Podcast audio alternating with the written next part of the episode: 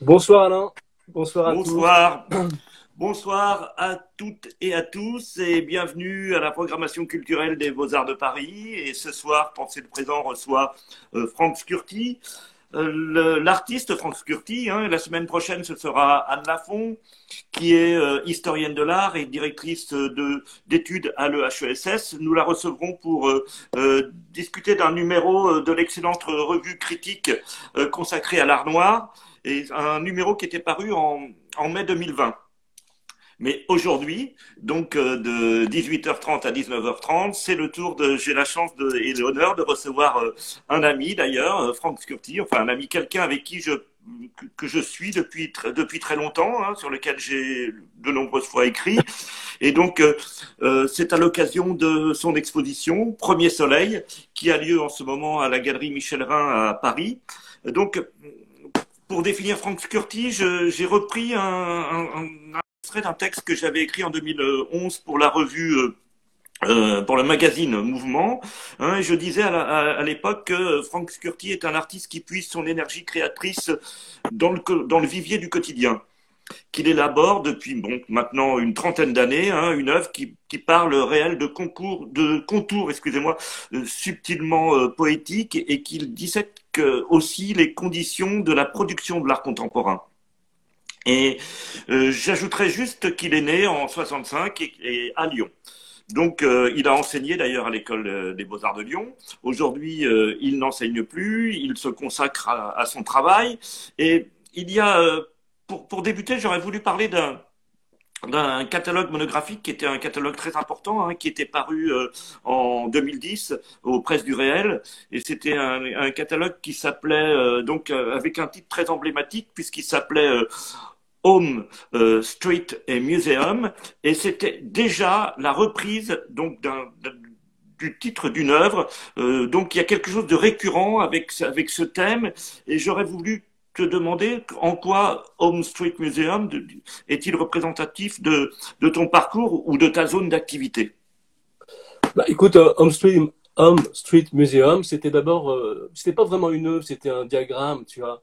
Et euh, c'était un dessin. Alors il y avait euh, voilà maison, maison studio, mhm. rue. Donc c'était aussi de qualifier les lieux de production. Enfin, je dirais plutôt de création en ce qui me concerne. Euh, et muséum, qui est le lieu de réception des œuvres. Et donc voilà. Et donc au milieu de, cette ligne, mhm. Home Street Museum, il y avait une espèce de trait qui était comme un curseur, comme ça, qui venait montrer mes déplacements, enfin le déplacement de mon travail et de mes activités euh, sur cette ligne. Euh, ce qu'il faut comprendre, c'est que euh, mon travail, depuis le début, interroge aussi d'une façon presque quasi sociologique, je dirais, le, s'intéresse au statut de l'œuvre d'art, à la question de la valeur, et donc aussi la, question de la création et des lieux où j'ai pu créer. Et mm-hmm. cette, cette, cette, cette, notion, elle est très importante parce que j'ai sans arrêt euh, varier les endroits de création entre la rue, le musée, enfin la rue, euh, l'atelier, l'appartement. Des fois, je n'avais pas. Enfin, voilà. Donc, comme tu le sais, et, euh, et donc Home Street Museum, c'était comme ça un moment de poser une sorte de, de, de, mesure des choses, quoi. Mais tu, tu me disais, on a quand, quand j'étais venu, enfin je suis venu plusieurs fois dans ton atelier, mais une des fois où j'étais venu, tu me expliquais que une pour revenir à cette idée de rue, qu'une grande partie de ton travail consistait à faire de longues promenades dans Paris, la ville où tu, où tu œuvres, et, et pour observer euh, ton environnement. C'est toujours le cas ou euh, euh... euh Oui, j'ai pas, j'ai pas, j'ai pas trop à ce niveau-là, j'ai pas trop évolué, mais c'est plus compliqué que ça, dans le sens où, comme je te le disais, j'ai toujours problématisé les, le système créatif, enfin le moment créatif, mes moments créatifs, et donc, euh, en fait, au début, j'avais, bon, j'habitais rue Rambuteau, j'avais un petit appartement. Euh, je te parle de ça il y a une trentaine d'années, euh, quand je suis arrivé à Paris, et où j'y créais sur le mode du bureau. Hein. J'avais déjà pas mal de, demandes, de, d'institutions, etc. Et donc, j'ai commencé à, travailler sur, un mode de bureau. que je vais qualifier de production. Hein. Je, produisais, je travaillais sur la notion de projet. Et je produisais des choses par rapport à des demandes. Et tu veux tu veux dire que tu veux dire par bureau que tu venais à à ton bureau à heure fixe comme bah, comme un salarié qui se non, non, parce que euh, quand je dis bureau, à ce moment-là, euh, j'avais pas les moyens de tout ça et, tout était mélangé, ma vie privée, ma, vie d'artiste, et mon bureau et mon département. Mais ce que je veux dire, c'est que euh, je travaillais sur un mode de, projet. Oui, c'est-à-dire que c'est aussi une période où on remettait beaucoup en cause la notion d'atelier. Tout à fait. Mm. Et donc, donc j'ai fait ça pendant quelques années. et au bout d'un moment, j'étais pas très content, pas très content de moi, mais pas très content aussi de ce que je voyais autour de moi. Et, euh, et, voilà. Et donc, j'en suis venu petit à petit à, à, réfléchir euh, sur la, à la notion justement de, de production, de diffusion, de, de projet. Qu'est-ce que c'est que tous ces mots euh, qu'on utilise encore aujourd'hui euh, comme ça et, et, la différence avec la création, la création qui est quelque chose qui amène d'autres notions, celle de l'échec ou celle de voilà. Et donc donc voilà, j'ai commencé donc à, problématiser tous, tous ces paramètres et, euh, et à intégrer euh, dans mon travail. Mais j'ai l'impression de le dire comme quelque chose de construit, mais ce n'était pas du tout. Ça s'est fait.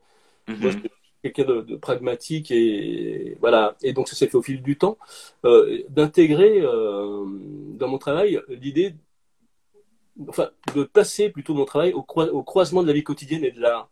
Et mm-hmm. donc de mais vraiment à un niveau euh, presque un niveau politique quoi, hein, social, mm-hmm. c'est-à-dire que tout ce qui est, tout ce que je disais un peu trop haut au niveau culture, j'essaie de le rabaisser. Et qui était un peu trop bas, ce que je trouvais des fois dans la rue, dans les journaux, ou dans tout ce qui m'entoure, de l'essayer de d'élever. Le rehausser. Mhm. Le rehausser. Et de le mettre à la, de donner la vision, à la vue. Vous voyez et euh, donc voilà. Et donc, euh, donc pendant, pendant quelques temps, d'où, d'où mon intérêt pour euh, tout un tas de paramètres qu'on peut retrouver dans mon travail, surtout au début, euh, qui sont vraiment liés à, la reproduction d'une pâte de boulangerie, euh, des mm de journaux, de, de l'actualité, etc. Et au bout d'un moment, bon, bah, j'étais dans, cette, dans ce petit appartement avec mon petit bureau et je me suis dit, bon là, ça va plus. Et j'ai commencé à, effectivement à être un peu, à sortir dans la rue et à mhm.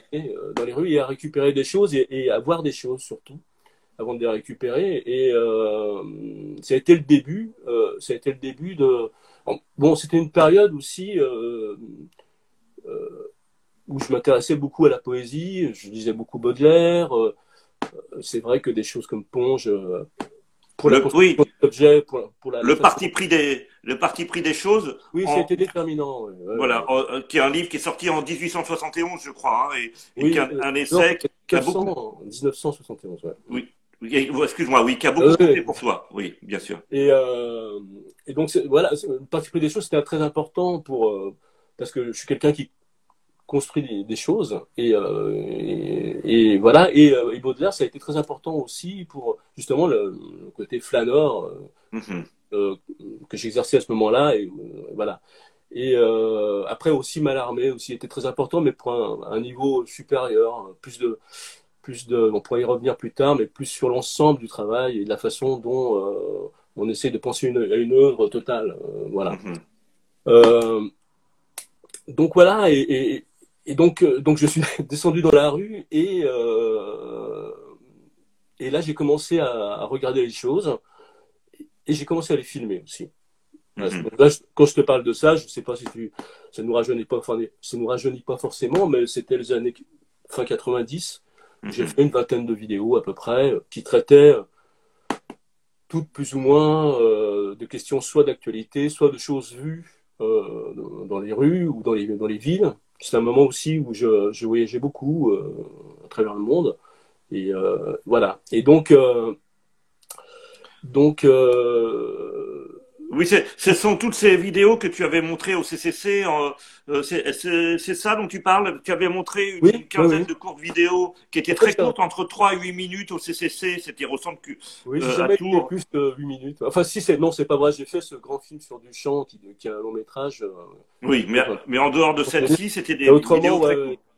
J'ai toujours, j'ai rarement dépassé les, les 7 minutes.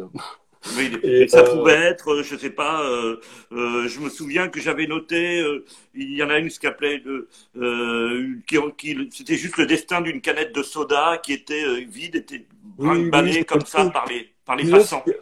Le, le principal, ce moment-là, il est très particulier entre ces histoires que, dont je vous parlais sur l'histoire du, du, euh, euh, du bureau, euh, etc. C'est un moment très particulier parce que c'était aussi un moment de, blocage. Je ne savais plus comment travailler. je mhm. trouvais que tout avait été un peu fait.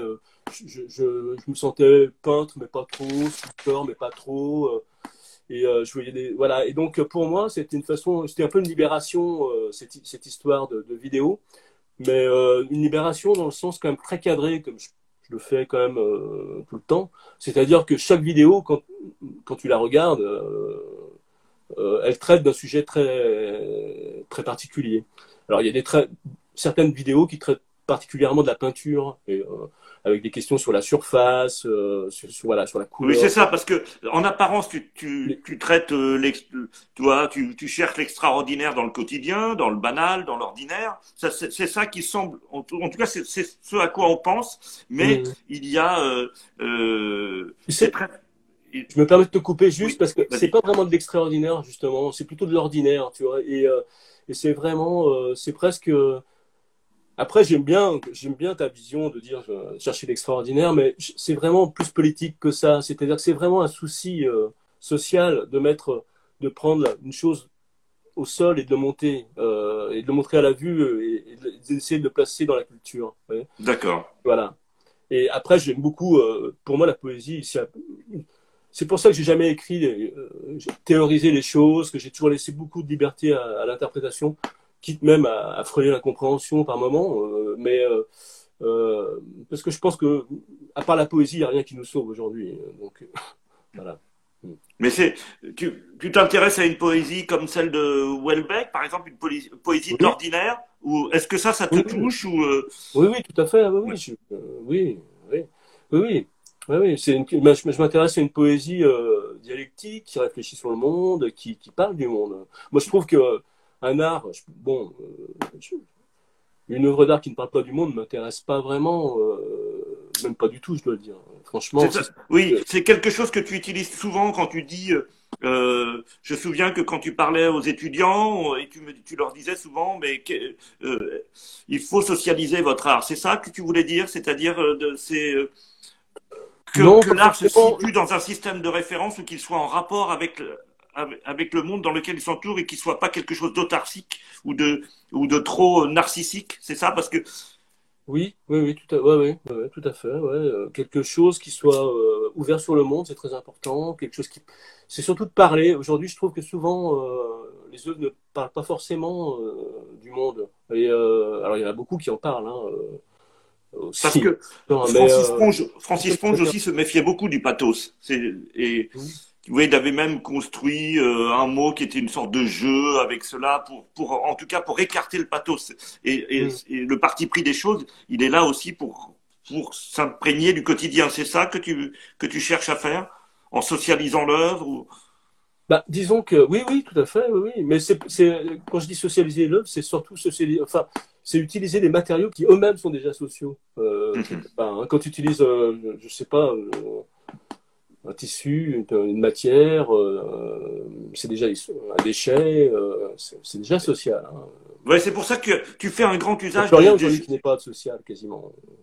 oui, mais certes, c'est une question de degré. Je veux dire, euh, tu, vois, quand tu fais un grand usage des journaux et des magazines, est-ce que c'est un outil justement qui tu l'utilises parce qu'il est socialisé ou c'est parce que c'est, tu l'utilises dans une forme d'indifférence du champion ah, j'ai jamais cru à l'indifférence du champion. Non, tu crois pas, d'accord. Non, j'y crois pas, non. Non, non, parce que c'est une œuvre que, que j'ai quand même bien regardée un moment et, euh, mhm. je peux, non, j'y crois pas, non, non, on peut pas être indifférent, surtout lui euh, qui était un esthète, euh, aux objets qu'il choisissait quand même. non, non, c'est pas vrai. il suffit que tu regardes les, les ready-made, ils sont tous très très bien choisis pour des rapports autres que, que leur qualité justement d'être ordinaire, quoi. Donc, donc, euh, non, non, non. Et c'est pour cela que, parmi tes vidéos, tu as justement, euh, tu as, tu t'es intéressé aux critiques d'art. Euh, euh, alors là, faut le prononcer. Hein, Ulf Harald Lind, qui fabriqua la seconde copie d'une œuvre célèbre de, Duchamp. Est-ce que tu as fait un, on parlait de, de, de courtes vidéos tout à l'heure, mais là, justement, tu as consacré une longue vidéo à, à, à ce critique d'art et qui a repris donc une œuvre de Duchamp. Est-ce que c'est -ce c'est ça que, aussi qui t'intéressait en fait, Ce qui s'est passé, c'est que c'est donc c'est Ulf Linde, il s'appelle en fait. Hein.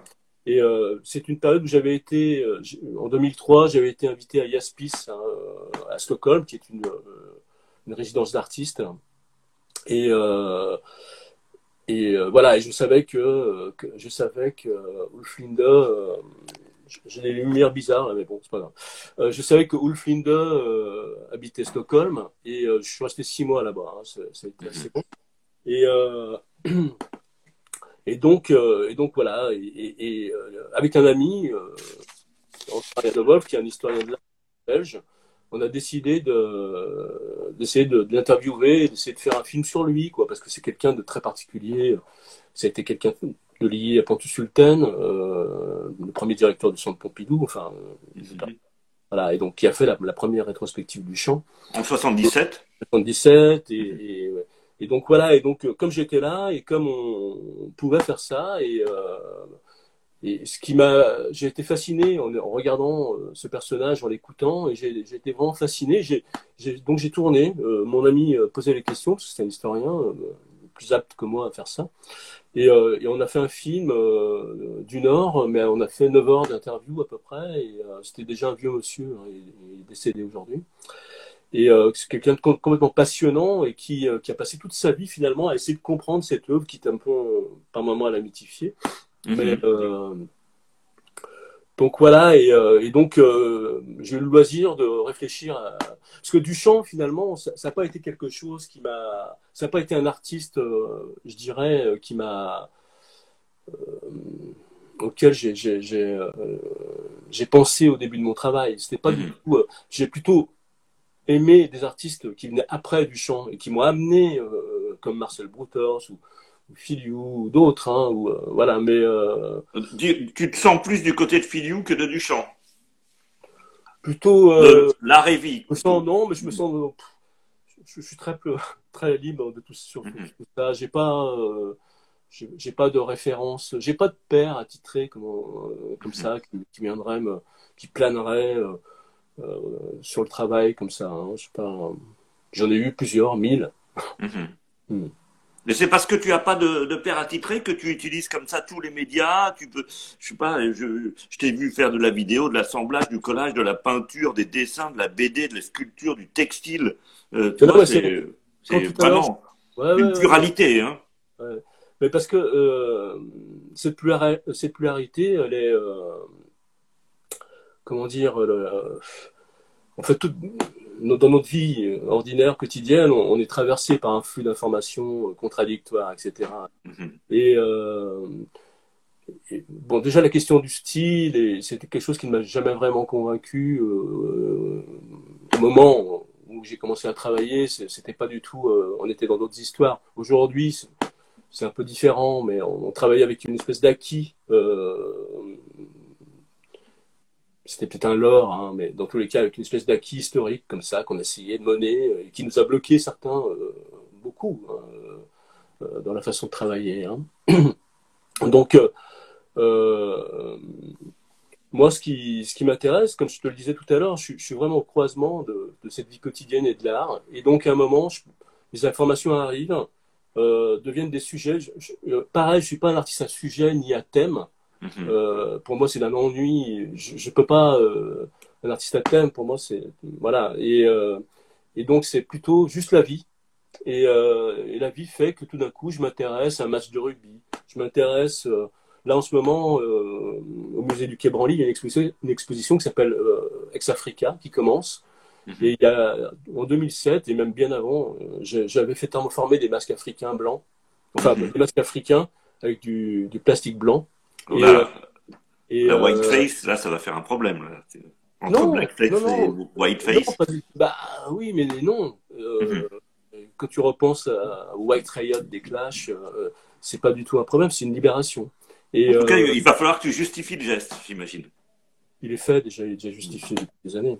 Et puisque c'est un miroir, quand tu regardes une œuvre de David Evans, une accumulation de masques avec tout d'un coup le dernier élément de la composition, un miroir, c'est-à-dire c'est mhm. pour toi. Hein. Donc, donc c'est voilà. Et donc pour moi, cette question-là, elle est réglée. je l'ai réglée. Euh, après, c'est du discours, tu vois.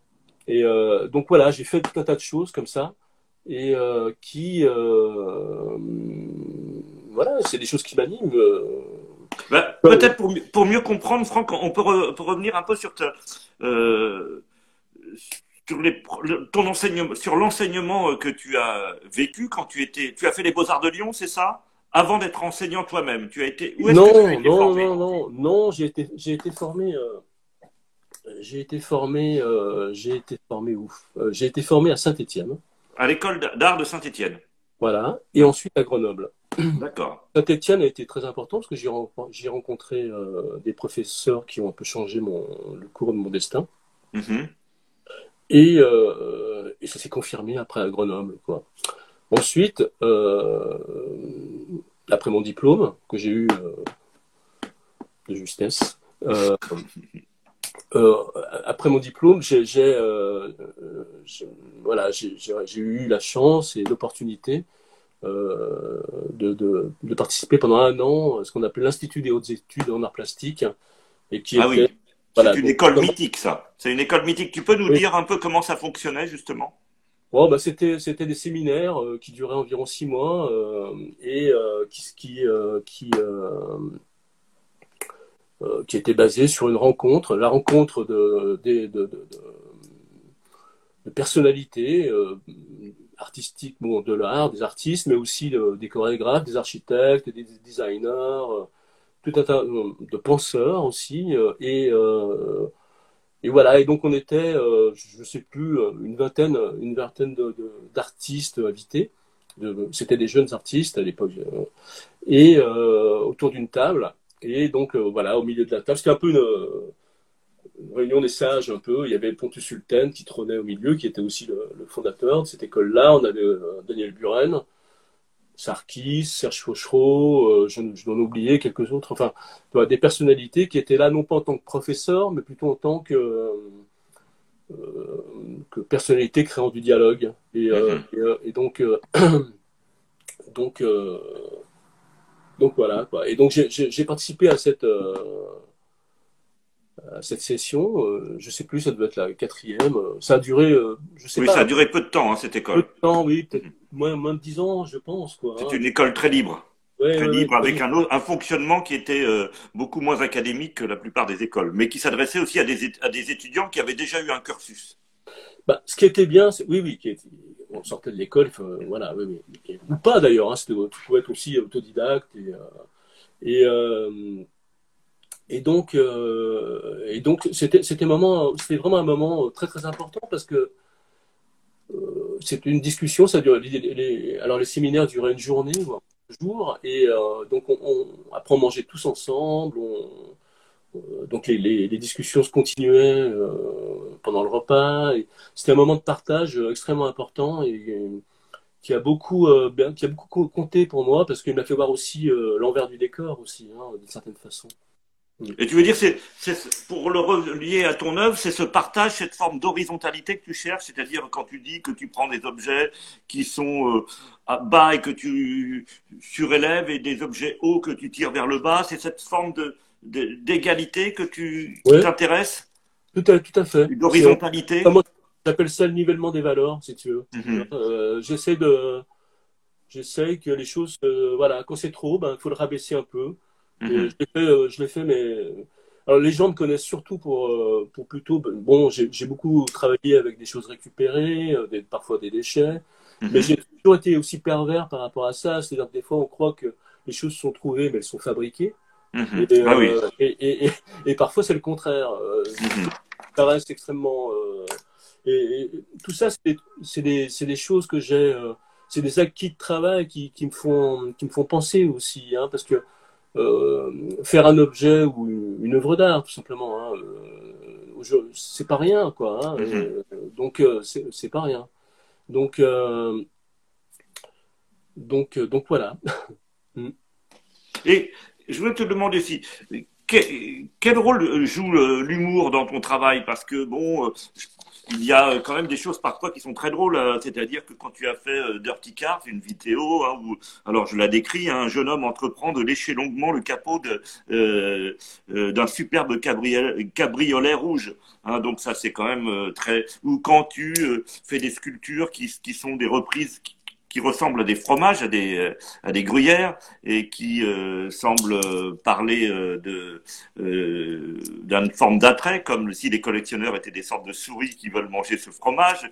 Enfin, voilà. Et quel rôle joue l'humour? Donc, j'ai décrit un certain nombre d'œuvres, mais il y en a encore beaucoup d'autres. L'humour, moi, je pratique surtout un humour froid, hein, et, et l'humour, il n'est pas souvent là où on, où on croit le deviner, en fait. Hein. Mais euh, c'est juste une façon de... Encore une fois, c'est une déstabilisation, l'humour. C'est un retournement et une libération. Hein. Euh, c'est comme... Euh, je me sers de l'humour comme je me sers du motif. Hein. J'ai toujours beaucoup travaillé. Chaque fois que je fais quelque chose, que j'ai une idée, je cherche... je peux pas me... C'est ma nature. Je dis pas que, que c'est pas... C'est difficile de faire une peinture, une sculpture sans qu'elle soit redynamisée par un motif. Hein, par mhm. exemple. La question du motif est très importante pour moi. Quand je dis motif, c'est aussi bien euh, euh, l'image d'une noix. Euh, Mais que tu as beaucoup utilisé, la noix. Un, mégot de clope, mhm. je ne sais pas. Enfin, mais voilà, qui vient et qui vient commenter, qui vient faire une ponctuation, tout en commentant ce que tu regardes. Et, et donc, voilà, l'humour au même moment. Moi, j'ai besoin de choses. Je ne peux plus. Euh, je sais pas, c'est une, une, question peut-être aussi de, de, de, pudeur. Je sais pas, je n'ai jamais pu faire de l'art abstrait comme ça, euh, par exemple, sans. Voilà, et j'ai besoin qu'il y ait un retournement des choses, ou de la sculpture. Enfin, voilà. Et, et, l'humour. C'est à ça que te sert l'humour, c'est de retourner la proposition. C'est à ça que me sert, euh, me sert l'humour, c'est à ça que, c'est à ça que euh, me sert euh, l'utilisation de motifs. Jamais vous trouverez une, enfin, ça peut arriver, mais rarement dans mon travail vous trouverez une forme qui n'est pas accompagnée et commentée. Mm-hmm. chez Michel Rhin en ce moment, il y a, il y a une espèce de monolithe peint, euh, on ne sait pas trop ce que c'est, et il y a deux bières, deux, deux bières dessus. Euh, mhm. euh, Qu'est-ce qu'elle vient y faire Voilà. et donc, il y a ce, ton 2001, l'Odyssée de l'espace, il est avec une, une bière, une canette de bière. Une bouteille. Oui, je, pense même pas, oui, enfin, je, je pense même pas à ça. Pour moi, c'est aussi une question de, de, du haut et du bas. C'est-à-dire, à un mhm. moment, on se balade et qu'on voit une, une, une, sculpture avec deux canettes de bière dessus et voilà, abandonnée et, voilà. Et donc, euh, donc c'est une déstabilisation, mais c'est aussi un commentaire. Mhm. Un commentaire sur les valeurs, sur la notion de valeur, sur le. Voilà. Et, euh, et, c'est pour cela que ce commentaire, parfois, tu aimes le réitérer et que tu utilises euh, la série, parce qu'il y, y, a beaucoup de séries chez toi. Il y a des gestes qui sont uniques, mais il y en a beaucoup il y a un travail fait, par exemple, la noix, tu l'as décliné pendant les, les peaux euh, de serpent, tu les as déclinés sur plusieurs. Euh, Alors, etc. C'est vraiment intéressant ce que tu me dis, parce que je, je, je comprends euh, tout à fait.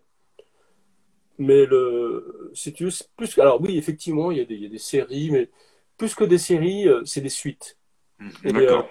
Tout à l'heure. voir comme des suites, c'est différent, bien sûr. Voilà, et donc moi, ce qui m'intéresse, juste pour reprendre un peu la conversation qu'on avait au début, euh, par rapport à la construction de chaque pièce qui semble un peu différente de l'autre qui est à côté, euh, et, de cette tentative de total, justement, au bout d'un moment, je me suis rendu compte en faisant, parce que j'ai fait plusieurs livres, mhm. et euh, c'est pour moi qui les ai plus ou moins faits, agencés, enfin, je veux dire.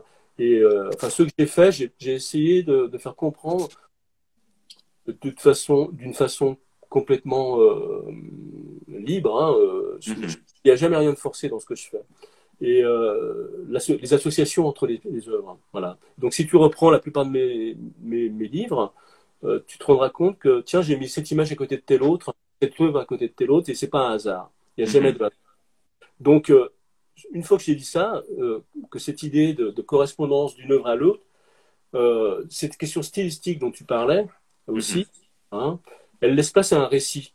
Et c'est ça, au fond, moi, mon, style, si je puis, cette, cette pluralité stylistique dont je, dont je m'intéresse quand, finalement qu'en tant que, que passant. Euh, euh, en fait, la vraie, je sais pas comment dire, mon, invention, si je puis dire, ma modeste invention de travail, c'est plutôt euh, cette façon dont les choses s'articulent et créent un récit. Et l'invention réelle de ce que je fais, c'est un récit. Et donc, j'ai pu avoir l'occasion c'est difficile à mettre en place tout ça, hein, parce qu'il faut avoir des occasions d'exposition. J'ai eu l'occasion de le faire euh, au MAMCO, j'ai eu l'occasion de le faire un peu au MACVAL, j'ai eu l'occasion de le faire aussi euh, chez, Michel Rinde lors d'une exposition qui s'appelait euh, Spirit of Dunois Street. Voilà, donc d'associer des œuvres comme ça qui, qui apparemment ne sont pas du tout du même univers, mais qui finalement racontent un récit dont le sens n'est pas dit, euh, mais euh, c'est ce qui m'intéresse, vous voyez. Euh, c'est là où tu te rapproches de Malarmé? Tout à fait. Mhm. Et, et, et, ça, c'est quelque chose que les gens ne voient pas. Mhm. pas ce qui est normal, parce que c'est. Mais voilà, que je, que je dis et que les gens qui, qui me connaissent bien savent. Quoi. Et donc, c'est un travail, quelque part. Alors, moi, j'attache beaucoup d'importance J'essaie de faire des trucs euh, beaux, euh, intéressants euh, visuellement, etc. Mais c'est vrai que cette construction mentale, c'est pas du tout conceptuel ni ni je sais pas intellectuel.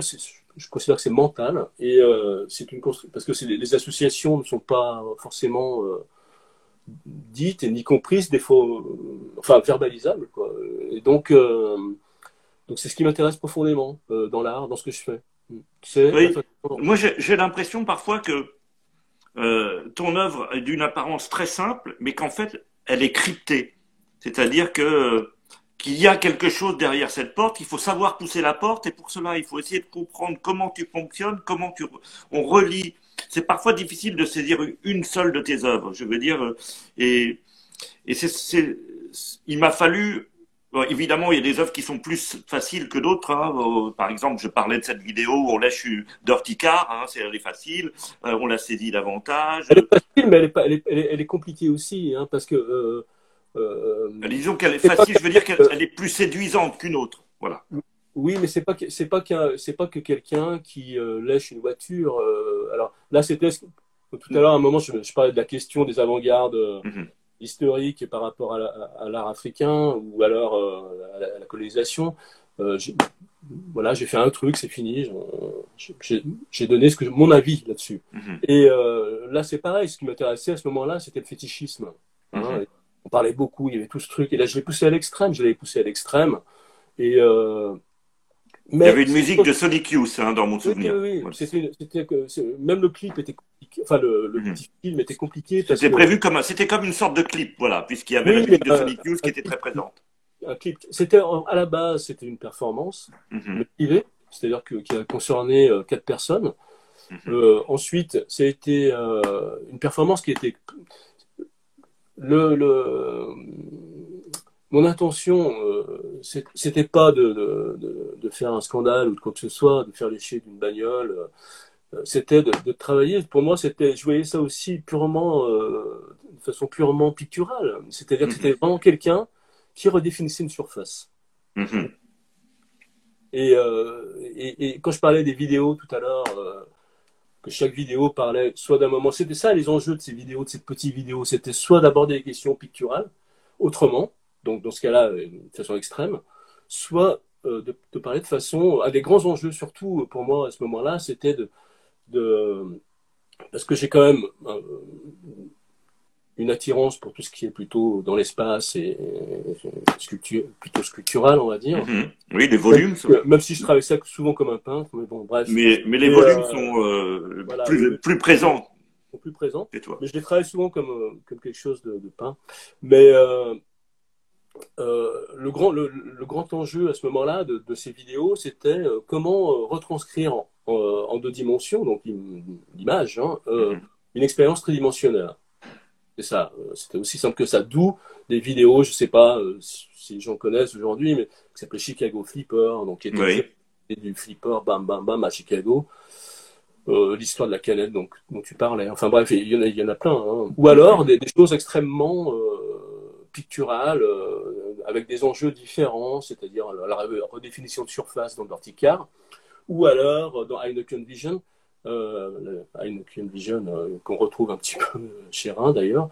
Euh, c'est une vidéo, tu peux expliquer ce que c'est C'est une vidéo bah, C'est justement, c'est juste, c'est un moment, hein, c'est un moment de temps libre comme ça. J'étais à Toulouse et, et tout d'un coup, je regarde mon verre de bière. Je prends, une bière, une terrasse tout seul. Et tout d'un coup, je regarde ce verre et, euh, je, vois toutes les voitures euh, déformées à l'intérieur, renversées, les, les, bulles, etc. Je me dis, ah, tiens, c'est beau, euh, voilà, je, vais le filmer. J'avais ma caméra avec moi.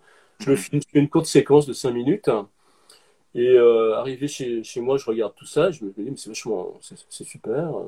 voilà. Et donc, le lendemain, je reviens avec une équipe de personnes, une caméra beaucoup plus performante, etc. On n'a jamais réussi à refaire ce. Et c'est des années après, avec le numérique, je me suis rendu compte qu'il y a une rayure, il y avait, enfin, il y avait une rayure sur ce verre qui fait que, mhm. l'image se, se, renversait et, donnait par... Et donnait cette qualité. Mhm. Voilà. Et donc, là, un des enjeux, par exemple, c'était, euh, autant d'Anticar, c'était la surface, c'était redéfinir une surface, mhm. Avec tout ce discours de l'époque aussi. Enfin, oui, quand même, tu vois, de, sur la peinture, etc. Et, euh, et puis aussi sur le monde des objets, enfin bon. Et, euh, et euh, Heineken, c'était vraiment, euh, plutôt vraiment, euh, comment rentrer dans ce plan haptique, je, sais pas comment. Voilà, c'était des enjeux comme ça, quoi. D'accord. Et d'ailleurs, tu, tu écris, tu théorises ton propre travail. Tu es un des rares artistes qui fasse ça.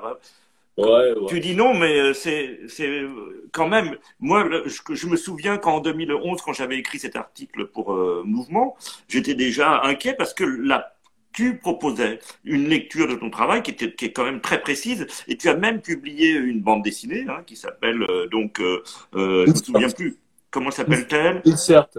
Voilà, euh, une BD à la manière de Crum hein, qui explique toutes tes intentions. Tu, pourrais expliquer euh, à nos auditeurs ce qu'est ce qu'est euh, cette BD? En fait, là aussi, c'est un peu compliqué parce que en fait, c'est, enfin, c'est pas compliqué du tout. C'est très simple. C'est une trilogie en fait. Hein. C'était un moment, encore une fois, je reviens sur cette histoire de de pluralité comme ça. une des questions très importantes auxquelles je voulais répondre dans ma carrière d'artiste, c'était le statut parce que c'est important pour qu'on comprenne un jour peut-être ce que je fabrique, mhm. de, problématiser la question de l'auteur. Et, euh, et, donc cette question de l'auteur, euh, je l'ai, euh, voilà, à un moment dans les. Mais ça, tu es, tu es, tu es conscient que c'est rare quand même de produire une œuvre qui explique une œuvre, en fait, non, mais, avec flexibilité comme ça. Il y a quelque chose que, voilà, il y avait deux, il y a trois, il y a un texte qui avait été publié dans une revue qui s'appelait Trouble, qui aujourd'hui mhm. n'existe plus. Une très bonne revue. voilà, une autre œuvre qui est une vidéo qui s'appelle L'Alinea, Tractatus Logico-Economicus, et qui, mhm. est, euh, qui est une reprise de l'Alinea de Osvaldo Cavandoli, qui est, enfin, qui est une reprise, qui est un, vrai épisode que j'ai fait. Euh, mhm. Voilà. Et euh, ensuite, il y a donc cette, cette, cette bande dessinée qui est en fait à l'époque, à ce moment-là, j'étais un peu, comment dire, euh, comme je suis encore aujourd'hui d'ailleurs, assez euh, dubitatif sur ce qu'on racontait sur moi dans la presse et, euh, notamment à, ce moment-là, j'avais beaucoup beaucoup de presse parce que les, vidéos avaient beaucoup de succès. J'ai fait vraiment, elles ont fait certaines ont fait le tour du monde, ce qui mhm. m'a permis aussi de, pas mal voyager et de ramener des choses, ramener des, des, choses de ces voyages avec lesquels j'ai travaillé ensuite. Et et euh, donc, je que je vois des messages apparaître. et, euh, et, euh, il ne faut pas se laisser déconcentrer, voilà. Voilà, je déconcentré là. Et, euh, et donc cette vidéo là, oui, voilà. Et donc cette cette bande dessinée, en fait, c'est pas moi qui l'ai écrite. Hein. Ah oui. Non, j'ai fait un cut-up. Hein. J'ai pris tout ce qui passait dans les Unrock, dans les dans les Technicart. Euh, D'accord, les revues de l'époque.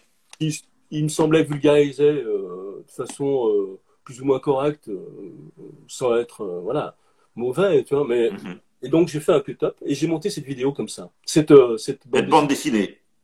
Et donc en grand format. Hein, c'était une bande dessinée grand format. J'en ai fait plusieurs en fait. D'accord. Et en, plusieurs langues. Ah oui, parce que moi je l'avais vu au Palais de Tokyo dans un grand format. Ouais, alors il faut remettre ça aussi. Voilà, au moment c'était aussi l'ouverture du Palais de Tokyo, mais non pas l'ouverture récente, euh, c'était en 2003.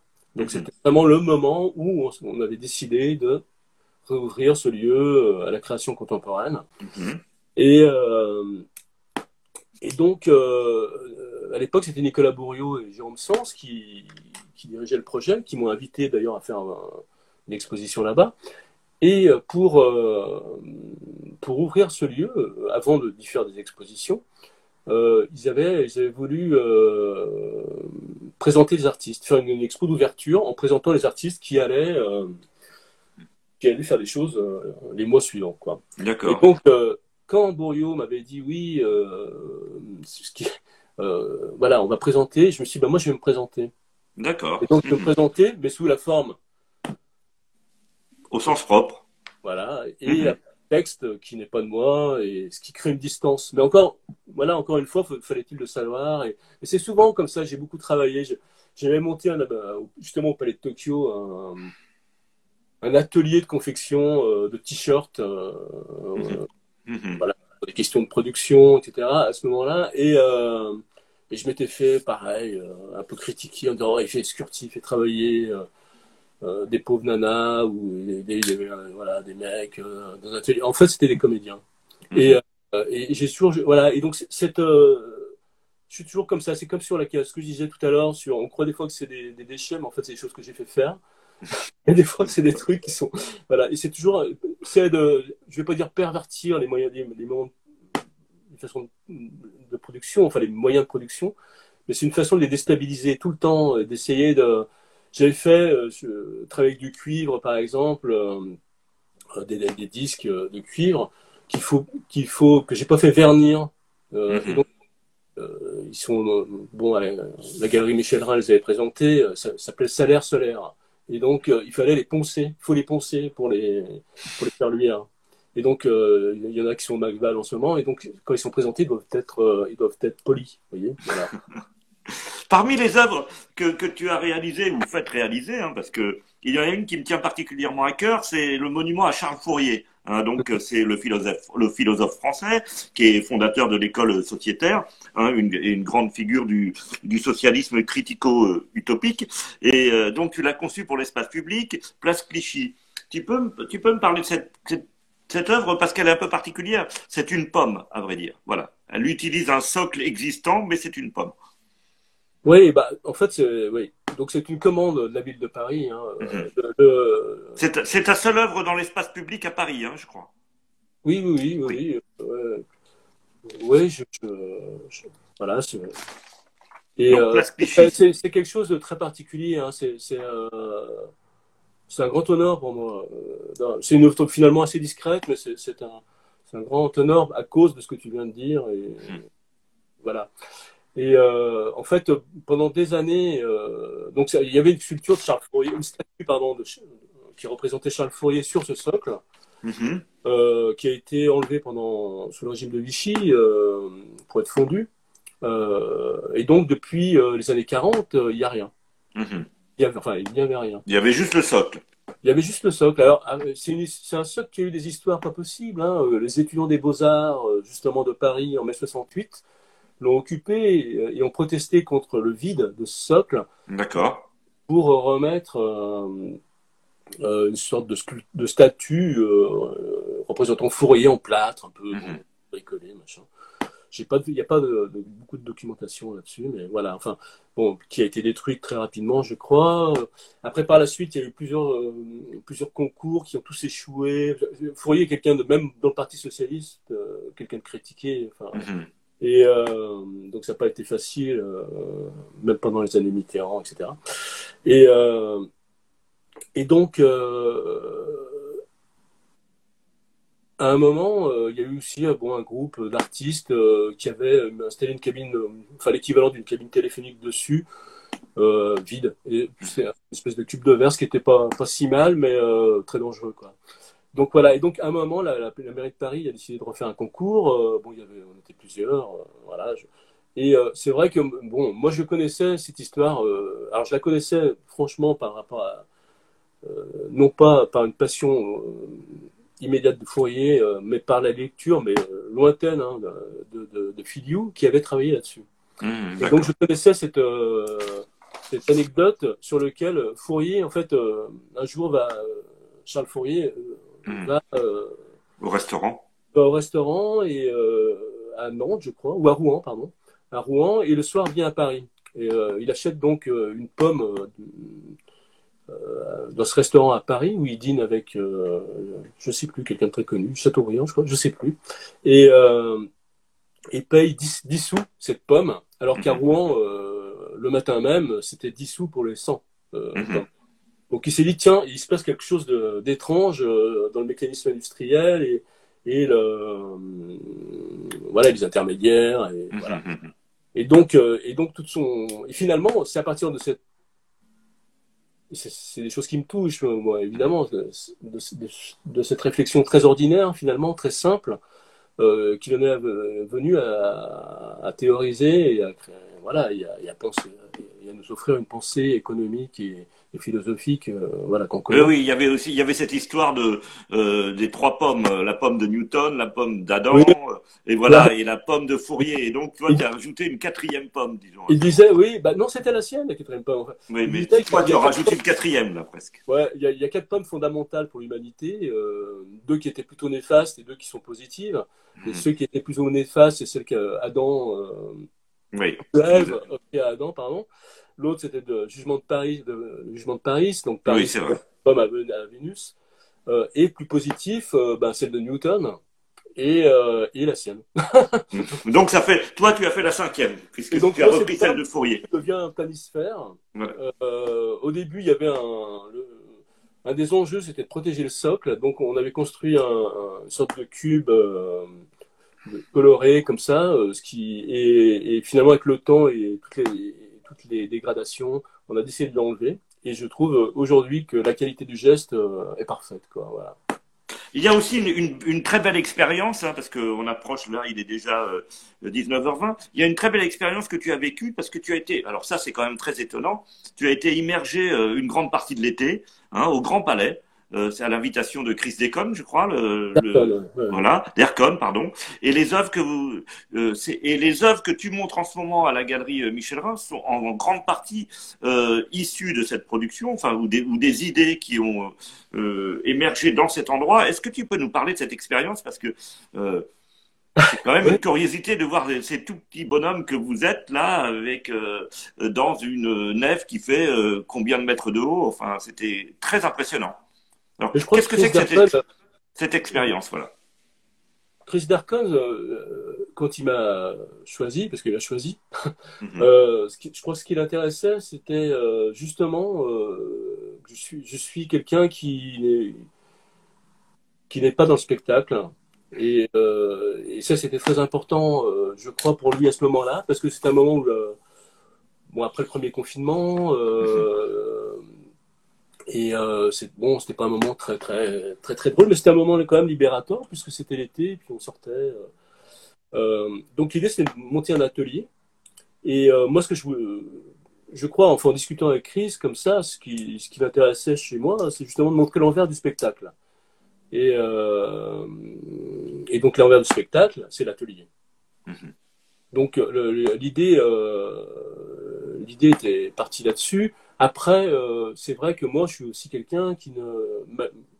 La pomme, on parlait de la pomme à l'instant, c'est un anti-monument, la pomme. Mhm. C'est un hommage, mais c'est un anti-monument. Et donc, moi, je suis quelqu'un comme ça qui travaille sur ces. qui fait, qui crée pas de spectacle forcément, ou très peu, et, euh, ou d'une façon différente. Et. Euh, et surtout qui travaille aussi à l'échelle 1. Et donc j'ai pu, j'ai pu travailler là-bas d'une façon... Pendant combien de semaines c'était, Franck? C'est deux mois. Deux mois, hein, c'est ça quasiment deux mois. Et euh, donc, j'ai mis juste cette pièce qu'on peut voir en ce moment à la Galerie Michel Rhin, euh, qui s'appelle bah, justement euh, du studio à la, maison et vice-versa, qui, est, mhm. qui est une ligne comme ça, qui était dans ma tête à la infinie. Maintenant, j'ai décidé qu'elle soit terminée, que voilà, elle est, fixée, mais pendant des années, j'ai récupéré des petits objets dans la rue qui traînaient avec voilà, des jeux colorés qui attiraient mon regard ou des formes, et donc que j'ai que j'ai assemblé en petites compositions et qui, au fil du temps, se sont eux-mêmes, enfin ces petites compositions sont assemblées avec des lacets. Euh, un lacet, c'est une mesure, hein, c'est un pas. Et donc, euh, j'ai, voilà, euh, l'acte profondément symbolique pour moi. je voulais pas, je, je pouvais pas confronter. c'était pas l'idée de se, de, se confronter à, Monumenta ou à ou à, d'autres, à la FIAC. C'était de travailler avec ce background en pensant à ces choses-là et d'apporter euh, une autre, euh, une, un autre, une autre vision, autre chose, quoi. Et, euh, et donc j'ai suspendu ce, ce, lacet, ce lacet gigantesque sous le campanile, au-dessus juste du, au-dessous juste du, du, drapeau français. Oui, il y a combien de mètres là il y, a, il, y il y a 45 mètres. 45 mètres, hein, c'est ça. Voilà, et, et donc le hasard fait que c'est tombé littéralement euh, sur, au centre d'une plaque d'égout euh, de, l'espace et c'était incroyable. Et euh, lors de la, là, pour l'exposition chez Michel Rhin, on, on l'a représenté. Et la question s'est posée pour moi de est-ce que je la continue cette ligne, est-ce que je continue cette activité? Et et en fait non, j'ai décidé donc de, je pouvais pas faire mieux que cette plaque d'égout et donc, du coup, maintenant, l'œuvre est enroulée, elle se, elle se enroule et se déroule. Elle fait 45 mètres de, long, de hauteur. Mais, euh, mais elle restera comme ça, quoi. Voilà. Donc, euh, euh, donc j'ai installé cette, cette forme au centre de l'espace, vide. Et c'est très important. C'était vraiment. on est dans le négatif, hein, dans le monument négatif. Mm-hmm. Hein, et. Mais il n'y avait pas que cela, il y avait beaucoup de, il y avait beaucoup d'œuvres que tu faisais, tu composais avec deux étudients, qui, deux ou trois étudiants qui étaient des assistants, trois étudiants qui étaient aux Beaux-Arts de Paris. Et, euh, ouais, ouais, et, ta euh, femme, ta, ta, fille, ah c'est ça qui était très étonnant, c'est que c'était à la fois un lieu de vie en même temps, où on passait, on pouvait te dire bonjour, aller passer de voir, dialoguer. C'était complètement, euh, on pouvait passer. c'était après je les, gens pouvaient venir le week-end, mais c'est vrai que le week-end, euh, j'étais, j'ai pas voulu jouer à l'artiste qui travaille, qu'on regarde euh, comme un Saint-Joso, un petit peu. Donc j'ai pas fait, j'ai pas joué ce jeu-là. Mais la, semaine, euh, sur, voilà, il suffisait de m'appeler et puis c'est bien, je, recevais les gens quoi, par la porte derrière. Oui, c'était très étonnant. Passais à peu près mes journées à faire ça. voilà, je me rappelle souvent, il y avait Victoire aussi, je sais pas, c'est Yannis et tout ça, et je, je leur ai vraiment euh, laisser une responsabilité. Euh, Mais je trouvais ça très beau, tu sais, avec ta fille. parce que j'avais pas le temps, j'étais épuisé. Avec ta... Oui. Tu vois Franck avec ta petite fille qui était là, euh, euh, qui lisait, qui s'occupait, et tout le monde. Il y avait une activité comme ça de, de pensée, de création de forme, qui était euh, très juste, avec des matériaux euh, assez pauvres, hein, qui sont souvent les tiens, hein, parce que. Tout était trouvé. Ouais, C'était l'enjeu aussi. C'était c'était aussi, ça retraçait, euh, en fait, euh, le, confinement, le premier confinement de mois, j'ai eu un moment extrêmement créatif comme ça. J'ai travaillé avec énormément d'éléments, de, qui, vraiment toujours cette histoire de de, détails quoi, hein, du quotidien comme ça, qui sont venus dynamiser tout un tas de formes, des peintures, des voilà. Et donc quand je suis arrivé au Grand Palais, j'avais euh, un carnet de notes bien rempli et, euh, et, ça a été la base de tout ce que j'ai fait euh, au Grand Palais, quoi. Et qui se retrouve aujourd'hui à la Galerie Michel Rhin. Euh, Certains éléments se retrouvent à la Galerie Michel Rhin, donc de, de, de, très belles cages. Tu peux nous expliquer donc cette exposition qui s'appelle Le Premier Soleil? Et d'ailleurs, pourquoi, pourquoi le titre? Euh, Qu'est-ce que qu'est-ce que tu montres là-bas? Je montre, je, je montre plein de choses. Je montre tout un tas de, pièces euh, qui sont des, des, compositions euh, sculpturales euh, liées à l'assemblage et à des moments, des moments qui sont liés à des moments de l'histoire de l'art.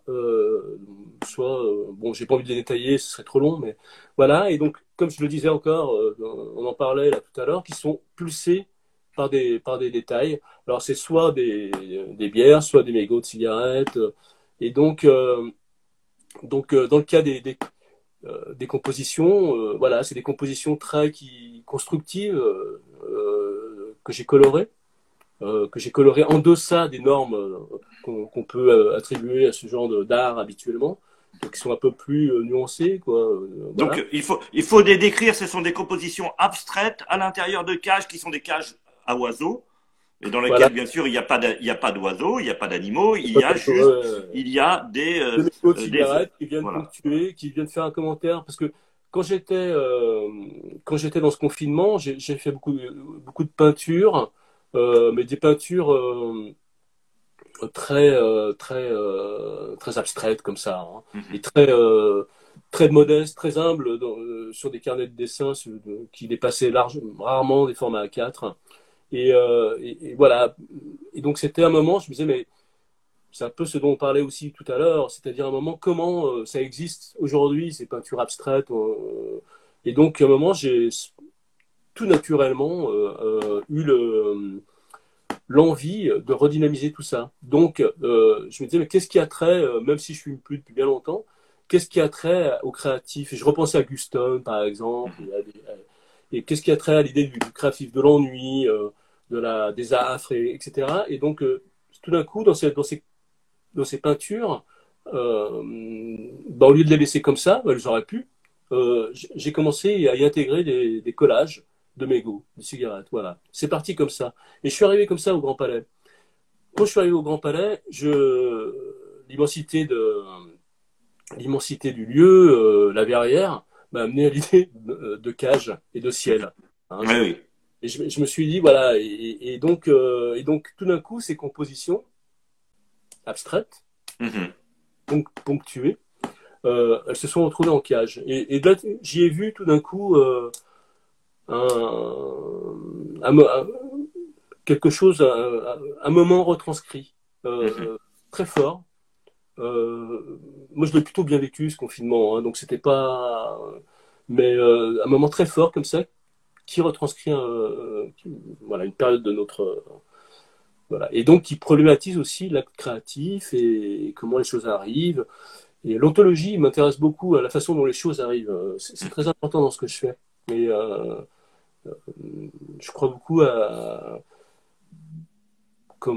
la façon dont on peut voir une œuvre et euh, la comprendre. Et euh, une, œuvre, pour moi, elle est liée aux éléments euh, qui, la, qui, la, qui la constituent. Mm-hmm. Il n'y a pas ça, pour moi, c'est déjà plus compliqué.